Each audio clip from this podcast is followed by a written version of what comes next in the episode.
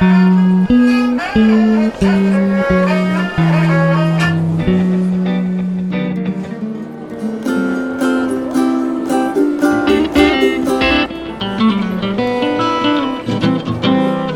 Stammtisch. Hallo und herzlich willkommen zu einer neuen Episode von Wiki Stammtisch. Heute zu Gast Petra aus Uppsala. Herzliche Grüße von Berlin nach Uppsala. Ja, hallo, aus Uppsala nach Berlin. ja, Petra, stell dich doch mal vor. Ja, ich bin Petra, bin in Berlin geboren und aufgewachsen und bin einen Monat nach dem Abitur nach Schweden gegangen und dort hängen geblieben. Das war 1969. Wie bleibt man denn in Schweden hängen?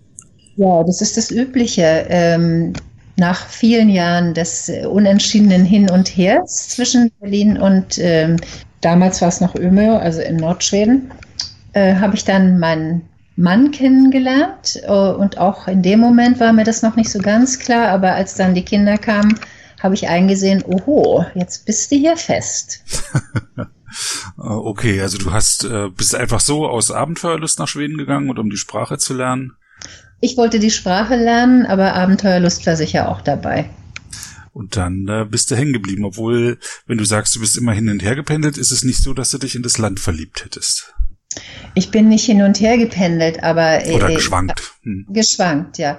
In das Land. Doch, das hat mir wahnsinnig gut gefallen. Von Anfang an. Ich war hier äh, in den 60er Jahren früher schon äh, durch einen Schüleraustausch mehrmals in Nordschweden und das hat mir sehr gut gefallen. Und dann dachte ich damals, okay, das ist etwas ähm, exotisch. Ich lerne jetzt Schwedisch, das kann nicht jeder. Ich war in der Schule recht gut in Sprachen und hatte nicht das Bedürfnis, die weiter auszubauen, sondern ich wollte gerne was Neues lernen. Ähm, wenn man, wenn ich mir Schwedisch so anhöre, dann sind, äh, hat es, ist es wie so eine Mischform aus nordischer Sprache, aber auch viele irgendwie slawische Anklänge, so mit KA-Endungen und sowas. Jetzt so rein vom Sound her. Aha. Ja, also vom Sound her, also ich äh, habe von slawischen Sprachen nicht so eine große Ahnung, aber äh, Schwedisch ist äh, ungewöhnlich unter den europäischen Sprachen, weil es die einzige europäische Tonsprache ist. Das heißt, allein die äh, Intonation, der Akzent kann über die Bedeutung eines Wort, Wortes entscheiden. Und das verbindet Schwedisch komischerweise mit dem Chinesischen, wo das noch häufiger vertreten ist. Kannst du ein Beispiel sagen? Ja, ähm, ein Beispiel wäre Tomten und Tomten. Und das mhm. eine bedeutet Weihnachtsmann und das zweite bedeutet Grundstück. Also sind zwei ganz unterschiedliche Wörter. Allerdings. Bei uns kommt das Grundstück äh, zum Fest. Dann äh, hast du, du bist dann in Schweden geblieben und hast äh, dort studiert. Was hast du denn studiert? Ich habe Germanistik, Anglistik und Ideengeschichte studiert in meinem Grundstudium. Dann habe ich äh, lange äh, Zeit gearbeitet in verschiedenen Berufen und dann habe ich Ende oder Mitte der 90er Jahre mein Studium wieder aufgenommen und habe mich auf die Germanistik konzentriert und habe das dann 2004 mit einer Promotion abgeschlossen. Mhm. Das ist vielleicht kein typische, keine typische Bildungsbiografie, auf keinen Fall in Deutschland, aber in Schweden ist es nicht so ungewöhnlich, denn hier stehen tatsächlich die Bildungswege jedem immer offen, egal in welchem Alter man ist. Ach so. Und ähm, wie ist das mit äh, Geld? Ja, ich habe gleichzeitig gearbeitet am Anfang äh, und dann habe ich krieg, kriegte ich eine Doktorandenstelle. Äh, doktorieren, also promovieren in Schweden, muss heute nach ähm, nach Verlangen des Staates voll finanziert sein. Das heißt, man darf auch nicht mehr ohne Finanzierung äh, promovieren, sondern man muss eine gesicherte Finanzierung in Form einer Stelle haben. Einer Stelle im Wissenschaftsbetrieb? Eine, ja, mhm. genau. Mhm. Mhm. Ähm, kriegt man in Schweden ein ähm, Studienstipendium, so wie das BAföG in Deutschland? Ich kann ja das BAföG-System nicht so gut, weil ich, wie gesagt, seit dem Abitur in Schweden lebe. Das ist Aber ein zinsloser Kredit, äh, den, äh, um ein volles Studium abzuschließen. Ja, also das, dieses ganze Bildungssystem funktioniert ganz anders als in Deutschland. In Schweden kann jeder, der einen Studienplatz hat, die einen öffentlichen Kredit bekommen, kriegt jeder und die allermeisten nehmen den auch an. Und, und damit finanziert man sich sein Studium selber und das muss man dann zurückzahlen. Das ist äh, mit das hat, das, die Zinsen inzwischen, na, von Zinsen kann man ja heutzutage kaum noch reden. Die sind aber sehr niedrig. Mhm. Und früher war das so, dass man, äh, dass man die bis zum 50. Jahr, zu seinem 50. Jahr zurückzahlen sollte, diese Schulden. Ich weiß nicht, ob das immer noch so ist, aber ich, ich meine, ich habe meine zurückgezahlt. Das ist schon länger her. Mhm. Und dann hast du promoviert und äh, hast als Literaturwissenschaftlerin gearbeitet. Äh, ich habe dann tatsächlich nicht als Literaturwissenschaftlerin gearbeitet, sondern äh, ich musste ganz einfach den Unterricht an der Universität übernehmen, der da gerade benötigt wurde. Und wie der Zufall es so wollte, war das hauptsächlich Grammatik und Übersetzung. Da bist du dann so reingewachsen. Da bin ich dann reingewachsen und ich hatte ja auch in meiner Ausbildung sehr viel Sprachwissenschaft gemacht. Das war kein Problem. Und das, was mir zum Schluss tatsächlich am meisten Spaß gemacht hat, war der, Über der Übersetzungsunterricht. Du hast dann von Deutsch, nee, von Schwedisch nach Deutsch übersetzt, oder was hast du? Also meine Studenten haben von Schwedisch nach Deutsch übersetzt, aber ich habe auch in die andere Sprachrichtung betreut und ich übersetze auch in beide Richtungen. Mhm. Ja, und dann äh, bist du schon sehr früh zu Wikipedia gekommen, was man deinem jetzigen Account Eltjägerin nicht ansieht. ja, ach so, ja, komisch. Ja, ich hatte ähm, lange jahrzehntelang ein Spiegel-Abo und hatte im Spiegel von Wikipedia gelesen und äh, dann habe ich mich sofort umgetan und habe mir das angeguckt und äh, habe also irgendwann so 2003, 2004, vielleicht sogar zwei, ich weiß es nicht so genau, angefangen.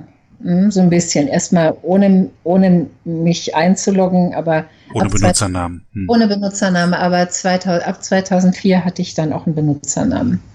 Genau, und das war Elchjäger. Richtig. Ein männlicher Name. Ja, hab nicht aufgepasst. Ach so. Hat jetzt keinen besonderen Hintergrund. Nein, gar nicht. Ich, hm. ich habe überhaupt, ich hab, verbinde damit nichts. Nein. Gut, und dann musstest du deinen Benutzernamen ändern. Ja, also da war irgendeine so technische Sache und äh, das habe ich nicht fertig gekriegt, äh, den Umlaut da äh, einzufügen und dann habe ich mich nur noch Elchjagd genannt. Hast also einen neuen Account angelegt. Ähm, ja, da ja. fragst du mich ja, ja, ja, ja hast, du, hast okay. du wohl, musst du wohl hm. gemacht haben. Aber den hast du dann um, wieder umbenennen lassen in Elchjägerin. Ja, und das ist jetzt gerade im Herbst passiert. Wie, wie kam es dazu, dass du den umbenannt hast? Ja, ich war beim Open Editing in Berlin und wurde von einer freundlichen Wikipedianerin da intensivst betreut. Die hatte Antworten auf alle meine Fragen und schlug vor, ich könnte doch meinen alten Namen zurückbekommen. Und das fand ich wirklich so witzig, dass ich den ganzen Abend ganz happy war. Allerdings habe ich einen Fehler begangen, denn ich hieß ja Elchjäger und nicht Elchjägerin. Aber das ist mir nun auch. Gut, also gibt es jetzt zwei Accounts, Elchjäger und Elchjägerin und beides bist du. Ja. Hm. Ähm, du warst, also du warst zu Besuch in Berlin. Ja. Fährst du noch regelmäßig nach Deutschland? Ja, ich war ah. auf Deutschland jetzt. Hm. Und äh, hast dieses äh, äh, Open Edit, war das Woman Edit oder war das äh, einfach? Nein, das war Open. Ah. Und ähm, gehst du in Schweden zu solchen Veranstaltungen? Ne, das habe ich bisher äh, noch nicht gemacht. In Uppsala gibt es das auch nicht. Mhm. Und ähm, ich, außerdem ist mein Interesse an der schwedischen Wikipedia nicht so riesig, um es mal so zu sagen. Ja, das ist ja, hat mich überrascht, als wir im Vorgespräch drauf kamen. Ähm, du sagst selber, du bist am liebsten in der deutschen und wenn du, mhm. äh, wenn du da was nicht findest, gehst du eher in die englische Wikipedia. Ja, es, ja, es sei denn, es handelt sich um tatsächlich um eine ganz spezifisch schwedische Sache. Aber ich botanisiere mal so rum in, in den Sprachen, die ich einigermaßen kann. Mhm. Mhm. Und die schwedische Wikipedia sagst du auch, du hast dich nicht so willkommen gefühlt. Ja, ich finde, dass, dass man, wenn man Unterstützung braucht, dass die sich nicht so unbedingt so finden lässt. Aber ich möchte auch jetzt nichts Negatives über die schwedische Wikipedia sagen. Die arbeiten da sicherlich auch ganz strebsam dran. Das auf jeden Fall, aber vielleicht liegt es auch daran, dass es nicht so viele der Leute dort sind, die, sind, die da arbeiten. Ja, das kann durchaus sein, na klar. Hm. Eine andere Frage, ähm, äh, Lexika. Ähm, du hast den Spiegel abonniert. Ähm, hast du bei dir zu Hause Lexikon zu stehen? Ja, ich habe ein Brockhaus, die erste Nachkriegsausgabe, die hat mir mal jemand billig überlassen. Fand ich neckisch. Der steht immer noch da mit Goldschnitt. Mhm. Wie oft schaust du da rein? Ausgesprochen selten. mhm. Und hast du ein schwedisches Lexikon? Nee, das habe ich nicht. Äh, ähm, ich habe mich vor acht Jahren von meinem Mann getrennt. Wir hatten die schwedische Nationalenzyklopädie. Und das kann ich sagen, tatsächlich, die stand in unserem großen Wohnzimmer bzw. Esszimmer und eigentlich kam irgendein Band der Nationalenzyklopädie bei jedem Abendessen auf den Tisch. Also wir haben, ja, ja, wir haben sie ganz fleißig benutzt. Was habt ihr da gemacht damit? Na, das war infolge der, der, der Tischgespräche, was sich so ergeben hat. Wir haben immer alles nachgeschlagen. Das ist ja toll. Mhm. Da stand auch immer alles drin. Ja, also das reichte jedenfalls für unsere Gesprächsbedürfnisse. Ja. Mhm. Mhm. Interessant, interessant. Das habe ich so noch nicht gehört. Ich, also mein Vater hat ähm, tatsächlich angefangen, das Lexikon bei A angefangen äh, zu lesen, um äh, bei seinen äh, etwas älteren Geschwistern schnell aufzuholen, hat er mir mal erzählt. Mhm. Ja, aber ähm, wir haben auch immer Lexika zu Hause gehabt und ich habe auch gelegentlich nachgeschlagen, äh, geschlagen, aber dass man es täglich gebraucht hätte, das hätte ich jetzt noch nicht so gehört. Also dazu muss ich dann vielleicht sagen, dass eben, dass ich aus einer sehr verkopften Familie komme. Hm? Mein Mann ist auch Wissenschaftler, meine Tochter ist Ärztin und hat auch promoviert. Äh, mein Sohn ist IT-Ingenieur. Also wir, wir sind sehr bildungshungrig. Mhm. Und wenn man eine Sache wissen will, dann muss man sie irgendwo nachschlagen, wenn man sie nicht von alleine weiß. Genau. Also für uns war das ein ganz natürliches Verhalten. Mhm. Mhm. Ja, für mich auch, aber eben nicht täglich, weil meine Schulbücher gaben eigentlich genug her. Ich weiß noch, dass ich mal eine Eins für einen Vortrag gekriegt habe, weil ich das aus dem Lexikon, im Lexikon nachgeschlagen hatte. Mhm. Ja, meine Lehrer noch erfreut. Heutzutage hört man immer anderes aus der Schule, wenn ein Kind gesagt hat, ich habe ins Lexikon geguckt, wobei es das nie sagt, sondern ich habe in die Wikipedia geguckt. Ja, eben. Da wird so rumgegrummelt. Ja. Naja, also und dann ganz schnell, das ging ja dann auch ganz schnell, wie gesagt, unser Sohn ist äh, IT-Ingenieur und, und, der, äh, natürlich googelt man heute alles, ist ja ganz selbstverständlich. Hm. Aber was, was ich eben bedenklich finde, ist, dass, ähm, dass zu wenig, zu wenig Qualitätskontrolle betrieben wird. Und ich verlasse mich schon weitgehend auf die Wikipedia, das tue ich. Äh, aber ich denke, man muss auch immer einen kritischen Blick beibehalten. Genau, Wikipedia ist immer nur der Startpunkt. Wenn ja. wenn man, wenn es ums Leben geht, um die Gesundheit oder wenn man ein Haus baut, sollte man dann schon nach Fachliteratur nachschauen. Absolut, das so genau so sehe ich es auch, ja. Und das war mit dem Lexikon nicht anders. Hm. Vor acht, nee, du ähm, bist jetzt in in Rente oder in Pension, wie heißt das in Schweden? Rente. Rente. Ähm, hat Wikipedia in deiner Arbeitszeit noch eine Rolle gespielt? Also ich glaube, ich habe Wikipedia täglich benutzt. Und ganz interessant ist ja, als ich meine Doktorarbeit schrieb, angefangen habe ich so ungefähr im Jahr 2000, da gab es noch nichts zu diesem Thema im Internet. Und hm. es ist förmlich explodiert, Gott sei Dank. Denn also Migrantenliteratur zu dem Zeitpunkt, das, davon sprach noch keiner. Und heute gehört es selbstverständlich dazu. Und das finde ich ganz toll. Das hat mir sehr geholfen. Und dabei natürlich auch Wikipedia. Und da habe ich auch so allerlei eigene Beiträge dazu geleistet, ist ja klar. Ja, erzähl doch mal von deiner Doktorarbeit. Ich habe über deutschsprachige Migrantenliteratur geschrieben und zwar über das Thema der Suche nach Identität im fremden Land in einer fremden Sprache. Und dabei habe ich sechs, äh, da, dabei habe ich äh, Prosatexte von sechs Autoren und Autorinnen untersucht, interpretiert und so weiter und so fort. Und bin auch zu irgendeinem Ergebnis dabei gelangt.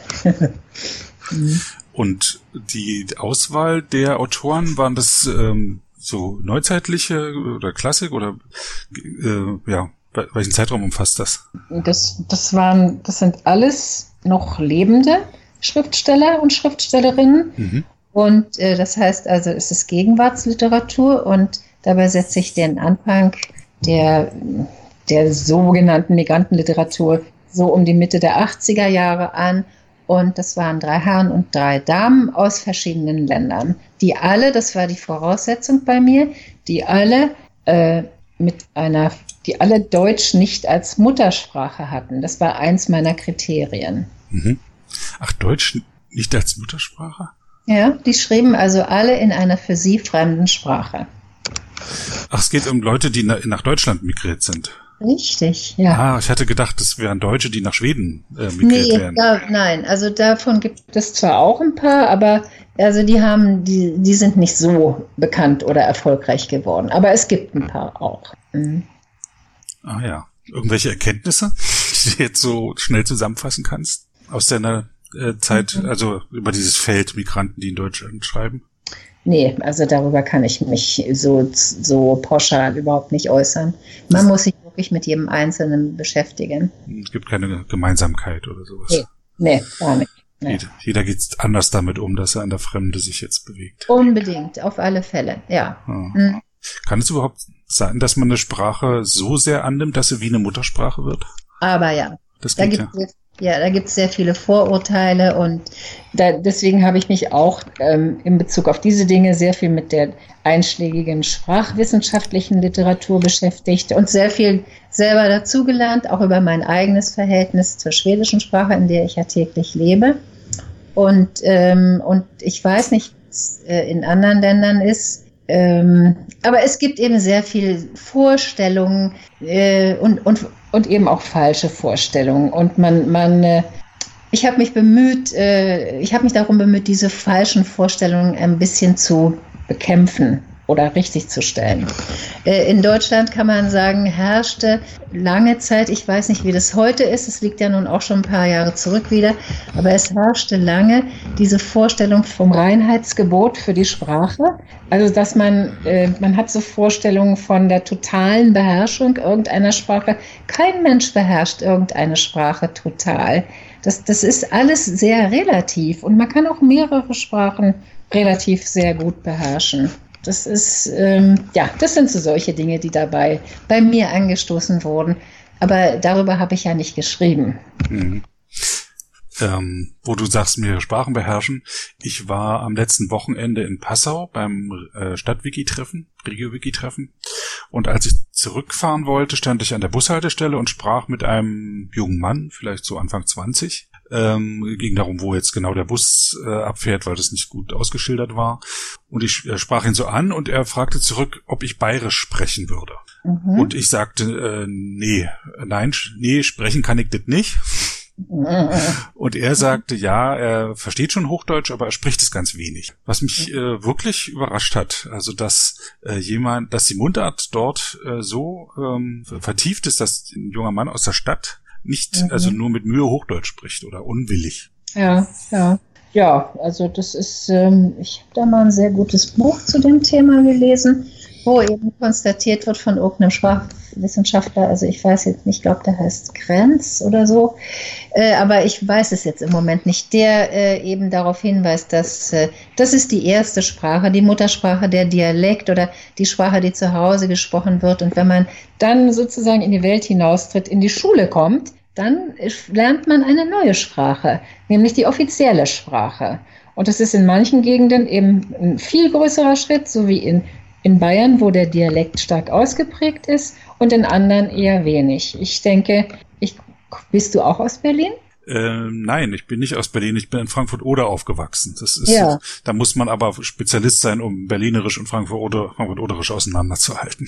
Okay, aber nur bei uns zu Hause wurde Hochdeutsch gesprochen. Für mich war das kein so ein großer sprachlicher Schritt. Und das ist wahrscheinlich auch die Erklärung dafür, dass ich äh, mit Dialekten nicht sehr viel anfangen kann. Hm, Bei uns zu Hause wurde auch Hochdeutsch gesprochen. Meine Eltern kamen aus Thüringen und hatten Ja. auch beide einen intellektuellen Hintergrund. Aber auf der Straße, also draußen mit Klassenkameraden oder so, habe ich dann eben Frankfurterisch gesprochen. Hm. Ja, und Ja, also ich kann auch Berliner und ich tue es auch. Und ich habe als Kind natürlich Berlinert, aber das wurde einem, das wurde einem, das ist schon wahr, in der Schule dann ziemlich schnell aberzogen. Äh, weiß ich nicht. Also ähm, ich war an einer Schule mit erweitertem Russischunterricht. Wir hatten ab der dritten Klasse Russisch und hatten immer Muttersprachlerinnen als äh, Lehrerin. Mhm. Was nicht ganz stimmt. Zwei davon waren Russlanddeutsche. Ich weiß nicht, ob die akzentfrei Russisch gesprochen haben. Äh, anyway, wir hatten mal eine Aushilfslehrerin oder die so eine Ersatzlehrerin war, eine Lehrerin krank geworden war, die aus Sachsen stammte. Und die sprach Russisch mit sächsischem Akzent. Und wir haben uns nicht mehr eingekriegt vor Lachen Ja, was extrem fies war, aber was auch zeigt, auch Sächsisch ist offensichtlich so stark, dass es bis in die Fremdsprachen aus. äh, ja, also das Ja. ist sicher, wirklich sicher überall anders, ist klar. Mhm.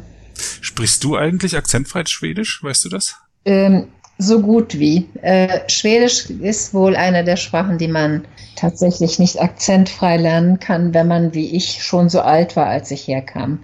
Also ich war 19,5 und ähm, ich kann es, ich spreche es weitgehend akzentfrei, aber nicht hundertprozentig, das bilde ich mir nicht ein. Es gibt so ein paar Laute, die fallen Deutschsprachigen schwer. Aber Leute, die nicht so kritisch hinhören und die das selber nicht so genau hören, die hören es nicht. Ah ja. Nochmal zu deinem Verhältnis zur Wikipedia. Du hast ja sehr früh angefangen, du hast auch viel geschrieben und liest auch viel. Hast du Spezialthemen? Nö, ich, nö, das habe ich nicht. Also natürlich interessiert mich Literatur sehr und ähm, so allgemeine Themen, äh, Filme beispielsweise.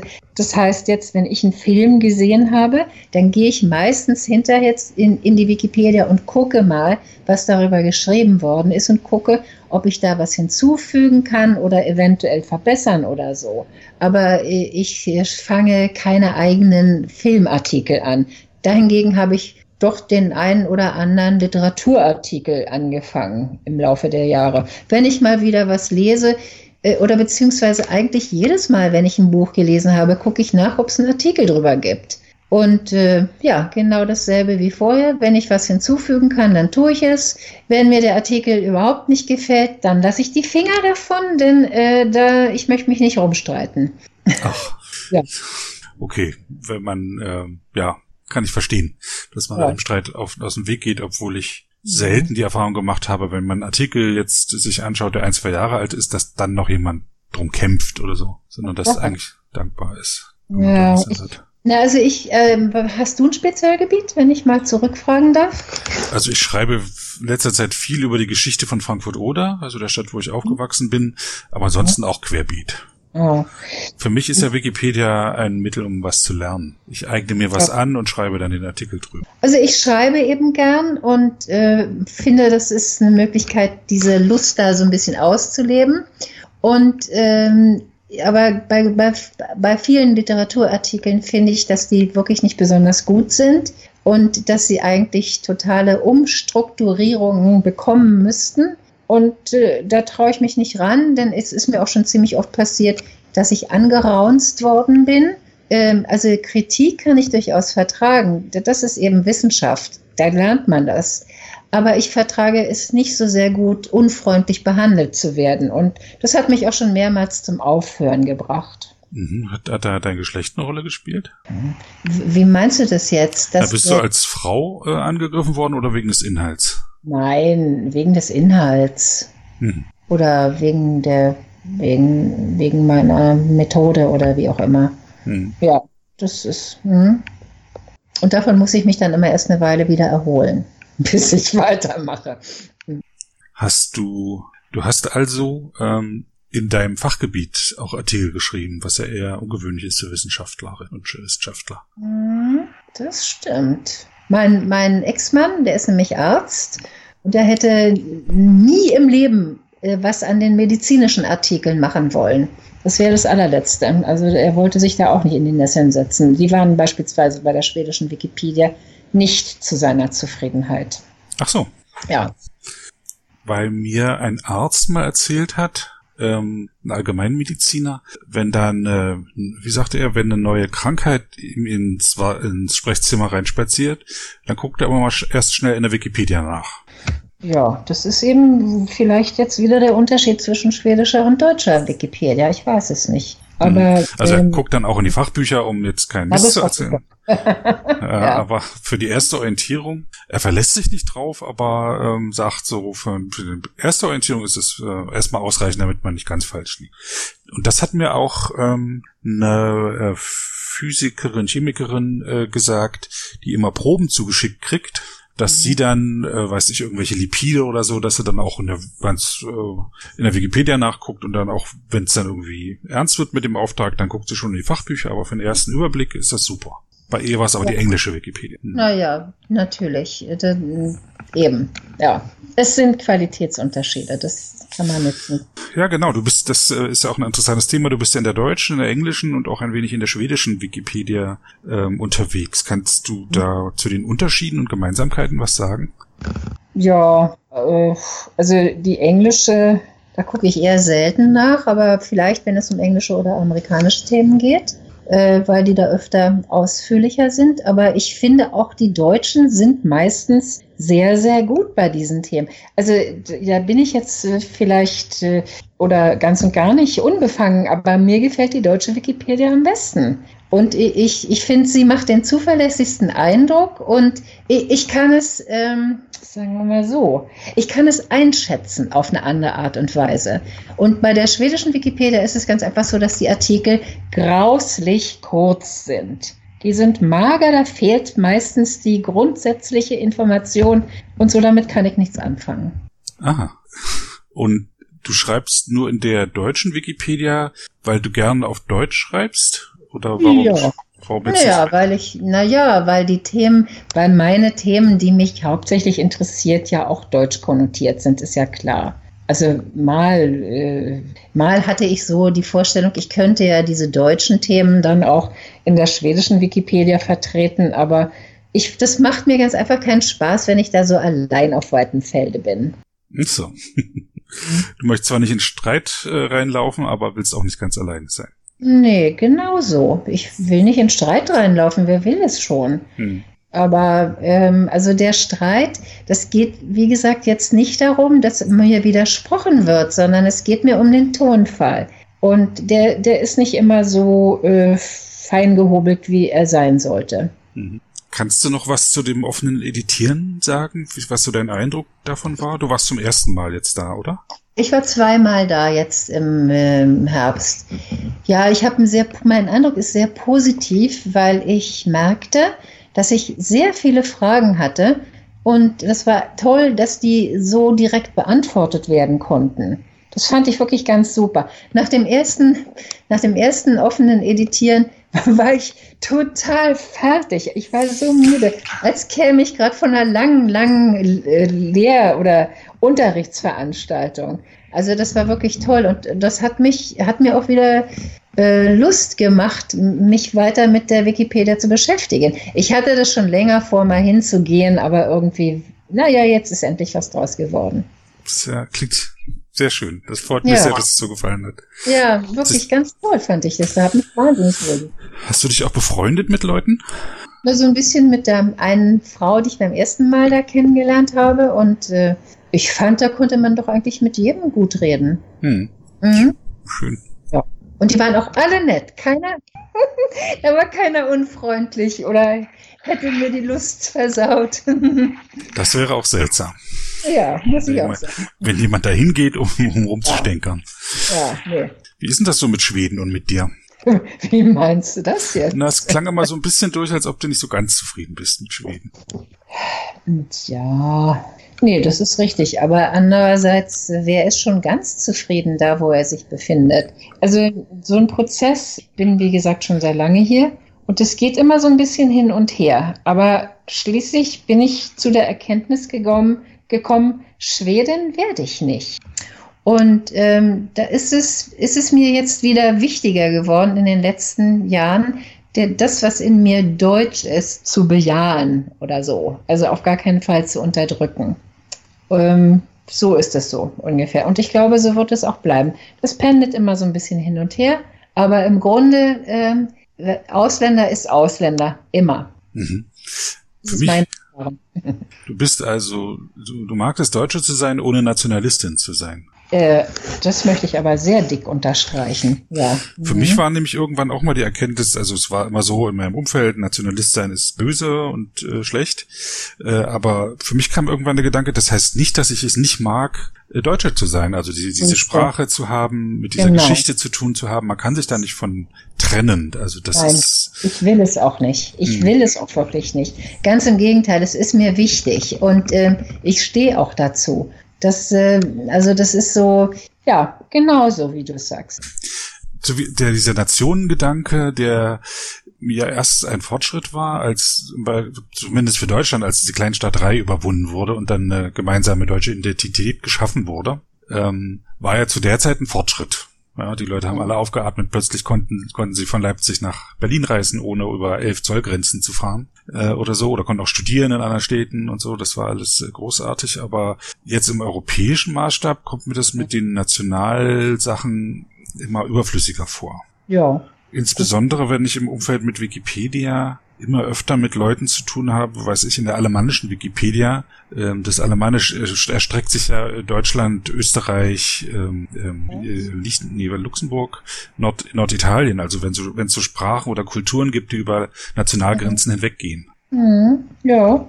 Oder in der ja. Schweiz, wo eben Französisch, Deutsch und Rätoromanisch und noch ein paar Dialekte äh, nebeneinander mhm. existieren. Ja, also das, ich, für mich ist das jetzt auch keine politische Frage, sondern eine persönliche. Hm. Mhm. Ich hatte den, der, der Großvater meiner Frau, der ist in äh, Ostpreußen aufgewachsen. Sag ich jetzt nichts Falsches. Und äh, in sein, an seinem Dorf, äh, es war nicht Ostpreußen, es war glaube ich Litauen oder sowas, lebten eben Deutsche, Litauer, äh, Juden, Polen, ähm, so, und ich fragte, na, ähm, wie war denn das so? Und er sagte, na, wir haben uns alle gehasst. ja, also, ja, meinte der das ernst? Nee. Der meinte das ernst. Er war als Kind da gelebt und dann haben, haben die je nach Nationalität halt Klicken gebildet. Vielleicht hat sich im Erwachsenen-Dasein dann geändert. Also als junger Mann musste er da schon weg. Äh, aber ähm, das hat mich sehr überrascht, diese Aussage. Ich dachte, das wäre so ein Miteinander gewesen, aber war es wohl nicht. Naja, also so einfach sind diese Dinge eben alle leider gar nicht. Es, es gibt ja hier, äh, was außerhalb von Skandinavien vielleicht nicht so sehr bekannt ist, es gibt zum Beispiel eine schwedischsprachige Minderheit in Finnland. Hm. Und äh, die werden ja auch wie Aussätzige von den Finnen behandelt. Also die hassen sich auch, um es mal vereinfacht auszudrücken. Und wenn dann so ein, so ein Schwedenfinne äh, nach Schweden kommt, und hat dann diese besondere schwedische Sprache, dann erweckt er ja hier auch Aufsehen. Und da gibt es Leute, die diese Sprache nicht mögen oder dann eben auch die dazugehörigen Leute nicht. Also das ist aber, das ist ja sehr kleinkariert, äh, denke ich. Und das sind vielleicht eher Kindereien, genau wie du sagst. Ich denke, das sind so Sachen, die man als Erwachsener dann äh, nicht mehr betreibt. Betreiben nimmt, sollte. Es gibt noch genügend, die das tun. Das wahr. Das ist richtig, aber äh, jedenfalls unter den Leuten, die ich kenne, ist es nicht so. Äh, und ähm, man nimmt es wahr natürlich, aber, aber man, äh, man verbindet damit nichts Negatives. Hm. Wenn ich zu internationalen Wikipedia-Treffen gehe, überrascht es mich jedes Mal, dass ich dort im Englischen heißt es like-minded, also Leute mit gleichen Interessen und gleichen Ansichten treffe aus den unterschiedlichsten Ländern und auch aus den unterschiedlichen Kulturkreisen. Also mhm. wenn ich mit einem Filipino spreche oder mit einem Hongkong-Chinesen oder mit jemand aus Peru, dann ist das schon was ganz anderes jeweils, ne, von der, ja. von ihrem Umfeld her. Aber ja. Wikipedia vereint Leute, vielleicht zieht es auch ähnliche Leute an. Ja, das kann es das kann's natürlich sein. Ist doch schön. Ja, freut mich. Mhm. Kann ich nur empfehlen. Vielleicht solltest du auch mal zu so einem Treffen machen, aber du hast ja gesagt, wir, wir müssten die Wikimania nach Uppsala schicken, damit du auch mal hingehst. Ja, das könnt ihr machen. ja, macht. Hm, das ist eine hübsche Stadt hier. Hm. Habe ich gehört. Ich war bis jetzt nur in Stockholm und bevor ich dahin geflogen bin, hatte ich äh, überhaupt keine Vorstellung, was für eine großartige Stadt das ist. Ja, Stockholm finde ich auch wunderschön. Ich habe das sehr gern. Hm, mein Sohn wohnt in Stockholm jetzt. Ich war klug genug, im Sommer hinzufahren. Ja. Und nicht in der depressiven Winterzeit. Und diese, die Vasa, da habe ich zwei Tage zugebracht in dem Museum. Ah, ja, toll. Ja, da war ich vor längerer Zeit mal. Da muss ich auch mal wieder hin. Mhm. Dass sie vom Heck, glaube sieben verschiedene Holzschnitzer dann unterscheiden konnten. Von, mhm. ihren, von den Schnittstilen her. Und man sieht halt dieses Schiff, wie es wirklich war zu der Zeit, weil es halt komplett erhalten ist. Ja, ja. Mhm dass man halt, wenn man sein Geschäft verrichten wollte, entweder zum Bugspriet vorkraxelte oder einfach seinen Hintern dann aus der Luke gehalten hat. ja, je, je nach Sturmrichtung. Ich muss gleich mal gucken, ob das schon im Wikipedia-Artikel drin steht. Es passiert mir ständig, dass ich an irgendwas nachdenke und, und dann immer nachgucke, steht es schon drin oder kann ich noch was dazulernen? Naja, so genau, wie ihr das Lexikon aus dem Regal geholt, geholt habt, gucke ich immer in die Wikipedia. Ja, aber heute gucke ich ja auch in die Wikipedia. Denn in den Brockhaus gucke ich nur nicht mehr. Der steht nur noch da aus sentimentalen Gründen. Ja, historisch ist interessant. Ich habe eine Dudensammlung von 1923 bis heute. Ach, nee, bis, bis heute nicht mehr, bis zur neuen Rechtschreibung. Dann habe ich aufgehört, aufge, ja. aufgegeben. Aber das, was für Worte drin sind, dann gibt's ja noch Ost- und Westduden und aber auch, wie die Worte an manchmal an Bedeutungen wechseln. Ja. Das ist sehr interessant. Ja. Aber das ist noch Spezialvergnügen sozusagen. Ja. Okay, Petra, das war ein sehr schönes Gespräch. Ich danke dir.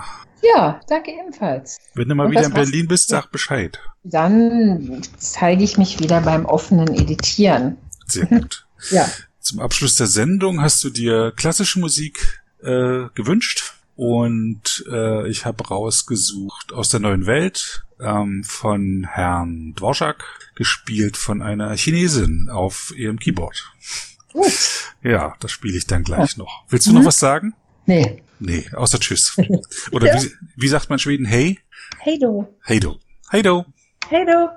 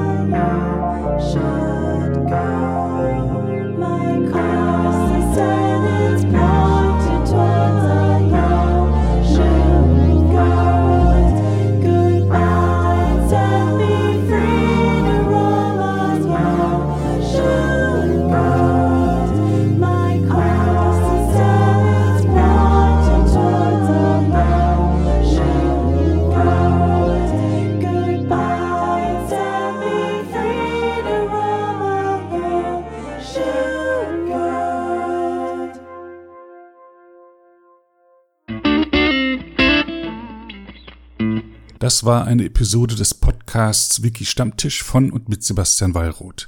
Die Episode steht unter der Lizenz Creative Commons Namensnennung 4.0, abgekürzt CC by 4.0. Diese Lizenz erlaubt Ihnen erstens, die Episode zu teilen, also das Material in jedwedem Format oder Medium zu vervielfältigen und weiter zu verbreiten. Zweitens dürfen Sie die Episode bearbeiten, also das Material remixen, verändern und darauf aufbauen, und zwar für beliebige Zwecke, sogar kommerzielle. Ich als Lizenzgeber kann diese Freiheiten nicht widerrufen, solange Sie sich an die Lizenzbedingungen halten. Die Lizenzbedingungen lauten, erstens, Sie müssen als Urhebernamen Wiki Stammtisch, Sebastian Wallroth angeben. Zweitens, Sie müssen die Lizenz CC BY 4.0 angeben. Drittens müssen Sie, wenn möglich, einen Link zur Lizenz beifügen. Viertens müssen Sie angeben, ob Änderungen vorgenommen wurden.